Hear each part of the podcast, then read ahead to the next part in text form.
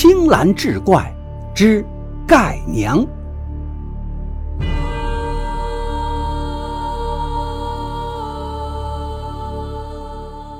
话说这一年，京城里突然来了许多的乞丐。本来天子脚下，京城中多几个乞丐也没什么，可这一回一来就是上万个乞丐，大街小巷都挤满了叫花子。京城闹起了乞丐灾。这一天，一个女乞丐在街上突然发起疯来，喊着叫着，见谁都说她的儿子柱子丢了。原来这个乞丐叫秀姑，她来京城乞讨，的确是带着个八九岁的孩子，孩子还很听娘的话，从不乱跑。晚上，她还抱着儿子在墙根底下睡，可一睁眼，孩子却不见了。孩子怎么会突然没了呢？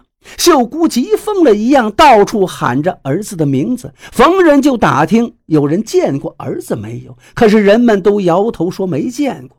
秀姑喊了一天也没找到儿子，嗓子早已喊哑，披头散发，跟疯了一样。乞丐丢了孩子也不算稀奇的事儿，这么大的京城，流亡的乞丐又这么多。可这个秀姑找来找去，却找到了户部尚书张大人的府门前，非要进去找孩子，说他听到了孩子就在这院里哭。要知道，尚书张大人可是朝廷一品大员，他的岳父就是当今丞相，他的府邸能够随便进吗？秀姑被几个家丁拦在外面，却仍是哭着喊着要进去。尚书府的奴才都蛮横惯了，把秀姑推倒在地，拳脚相加。秀姑虽是头破血流，还是挣扎着要进去找孩子。秀姑的哀哭之声引来了越来越多的乞丐，都问她是怎么了。秀姑就哭着说了原委。乞丐们对守门的奴才说：“你们让他进去找找吧。”那些奴才把眼一瞪：“你们也不看看这是哪儿？是你们这些穷鬼们能进的地方吗？”乞丐们进不去，就在门外齐声喊：“让他进去找孩子。”有的乞丐还打起了呼哨，乞丐是越聚越多。这么多人一起喊，声音震天。不长时间，尚书府的大门就打开了，从里面走出一个满脸横肉的管家。管家身后还跟着一些打手。管家向乞丐们喊道：“反了你们了！”你们想干什么呀？这是尚书府，你们敢在这儿聚众闹事？这些乞丐却面无惧色，对管家道：“尚书府又怎样？尚书府也不能拐带孩子呀。”管家说：“你们若再不走，我就把你们都抓起来。”那些打手气势汹汹，眼看一场打斗就要开始。这时，从人群中走出一人。身后还跟着几个挎刀的大汉。这人走上前说：“既然人家要找孩子，何不让他进去找找？”尚书府的管家刚要张口就骂，只见那人身后的一个大汉掏出一块令牌亮给他看。管家一见那令牌，吓得浑身一个哆嗦，双腿一软就跪了下来，嘴中高呼：“皇上！”管家这一喊，在场的人全都跪下了。原来这个人是皇上啊！秀姑也赶紧给皇上磕头：“皇上，请为民女做主啊！”管家跪爬几步道：“皇上，您千万别听这个刁妇信口雌黄。尚书大人府上院子很多，院墙又这么高，别说他儿子不在里面，就是在里面，一个小孩的哭声，外面的人怎么可能听到啊？”秀姑却流着眼泪道：“皇上，请您相信我，我真的听到了。俗话说母子连心，就是儿子离我再远，他一哭，我也能听得出来。可能是秀姑说的母子连心打动了皇上，皇上便对管家说：既然他要找儿子，你就带他进去找找吧。”管家见皇上发话了，哪敢违抗圣命？马上敞开大门，让皇上领着秀姑，还有一群乞丐，就进了尚书府。进了尚书府，皇上让身边那几个带刀侍卫领着秀姑去找人。过了不久，就见秀姑一脸欢喜，领着个孩子走进大厅。秀姑跪下来道：“多谢皇上，让我找到了儿子。”又对孩子说：“柱子，快给皇上磕头谢恩。”皇上也很吃惊，秀姑真能在这偌大的院子里找到自己的孩子，就问这孩子是怎么跑到这儿来的。柱子老老实实的说：“他本在母亲怀里睡得好好的，睡梦中就被几个人抱到一辆马车里，带到了这里。他醒来后，就见自己在一间宽敞的屋子里，屋子里的摆设他从未见过，而且他也被人换上一身新衣服。”他就哭着要回去，而他身边那些奴仆都叫他少爷。那些奴仆对他说：“这儿就是您的家呀，您的父亲就是户部尚书张大人，您的母亲是当今丞相的女儿，他就是尚书府里的少爷张瑞云呐。”他们这一说，把柱子给弄懵了。他哪认识户部尚书啊？更不知道谁是丞相的女儿。怎么过了一夜，自己就成了什么张瑞云了？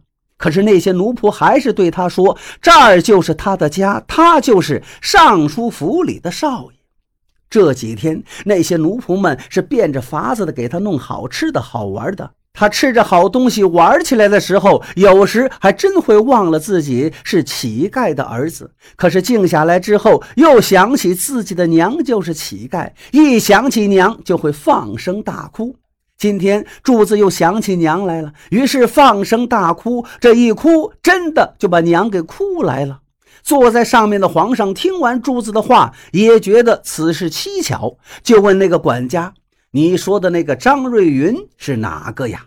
管家不敢隐瞒，哆嗦着道：“启禀皇上，张瑞云确实是府上的少爷，不过一个月前已经死了。为此，张大人和夫人都很伤痛。”这件事越说越离奇了，皇上就下令把张尚书找来，他要问个明白。不长时间，户部尚书张大人匆匆赶来，他一进门就被秀姑看了个正着。秀姑不由得喊了一句：“夫君，怎么是你？”那些乞丐中也有秀姑的老乡，见了张大人也都觉得奇怪，纷纷道：“这不是咱村的张龙生吗？”张大人见了秀姑，吓得连忙低下了头。皇上那边已经看出了端倪，问秀姑道：“你说他是你夫君，你可要看仔细了。他如今是朝廷一品大员，户部尚书啊。”秀姑对皇上说：“皇上，他就是我的丈夫张龙生，我家的夫君怎能认错？”接着，秀姑就对皇上说了一桩往事。十年前，秀姑嫁给了秀才张龙生。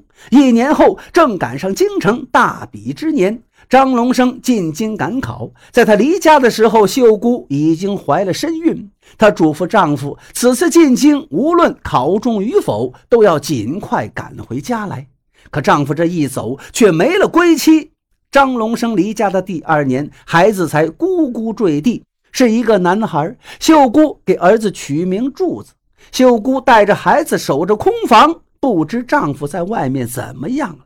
直到有一年，她得到消息，丈夫张龙生在赶考的时候得了重病，死在客栈了。秀姑这才死了心，却没想到今天在这儿又见到了他。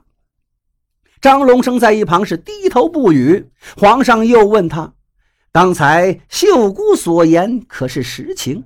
张龙生只好说：“皇上。”刚才秀姑所言句句事实，臣有罪。当初为了攀附权贵，不惜抛妻弃子，让秀姑苦等我十年，实在是罪该万死。皇上问：如此说来，那这个柱子就是你亲生之子？你既然当初抛弃了他们，为什么如今又要偷偷把儿子弄到府上呢？张龙生见隐瞒不住了，这才原原本本。道出实情，原来张龙生和丞相之女所生的儿子张瑞云，在一个月前死了。丞相之女经郎中诊断，已经不能再有生育。张龙生不愿绝后，可他又不敢纳妾。几天前，张龙生坐轿出门，隔着薄薄的纱帘，他看到了阔别十年的秀姑，又看到秀姑身边的孩子。他心里清楚，那孩子。就是他的骨肉，原来自己还有后啊！张龙生自然不敢把秀姑母子接到府上，更不敢跟现在的妻子说自己还跟别的女人育有一子。思来想去，他让人半夜把柱子偷来，千方百计让他忘了过去。等柱子认为自己是张瑞云后，张龙生再告诉妻子死去的儿子死而复生。反正柱子和张瑞云长得是很像，此事神不知鬼不觉。在张龙生的心里，柱子才九岁，到了尚书府里，那就有如进了天堂。只要对他好些，过去的事他会很快忘记，并且秀姑找不到儿子，时间一久也便死了心。可是张龙生却没想到，秀姑发疯一样找儿子，并且找到了他的家里。皇上听完这些，气得浑身发抖，正想发火，秀姑却向前跪爬半步道：“皇上。”以前的事儿，我也不想再追究了，并且我再也不找儿子了。我一个妇道人家，现在乞讨为生，孩子跟着我，只有吃苦，跟了他爹才能得到荣华富贵。我不能让儿子跟我苦一辈子呀！清官难断家务事，这倒让皇上有些为难了。他思忖半天，最后决定让孩子来做主。皇上让张龙生和秀姑站在两边，对柱子说：“今天朕把这个权利交给你，你是要爹还是要娘？你跑到谁那边，就是谁的孩子。”在场的众人都认为这柱子一定会选这个爹。以前他不知道那个张龙生是他爹，现在知道了，他怎么再会跟着盖娘走呢？可让大家都想不到的是，柱子毫不犹豫跑到娘的怀里，道：“我要跟娘回家，跟着娘我才是柱子，跟着爹我就要变成别人了。我只想当自己。”一旁的张龙生脸红的就像一块红布一样。事情再也不用多说什么了，柱子要娘不要爹，皇上也起身要走，张龙生在后面跟的是噤若寒蝉。临出门，皇上又回头对张龙生说了一句：“张爱卿，你有没有发现最近京城里的乞丐越来越多了呀？”张龙生一听这话，就愣在了原地。